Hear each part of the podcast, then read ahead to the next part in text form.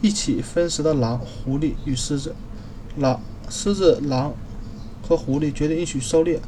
狐狸逮到一只鹅，狼逮到一只肥羊，狮子则逮到一只骨瘦如柴的牛。接着，到了大块朵颐的时候，狮子对狼说：“我们得分配一下战利品。”狼说：“我们捕获的猎物各自享用便可。”狮子享用牛，我享用羊，狐狸享用鹅。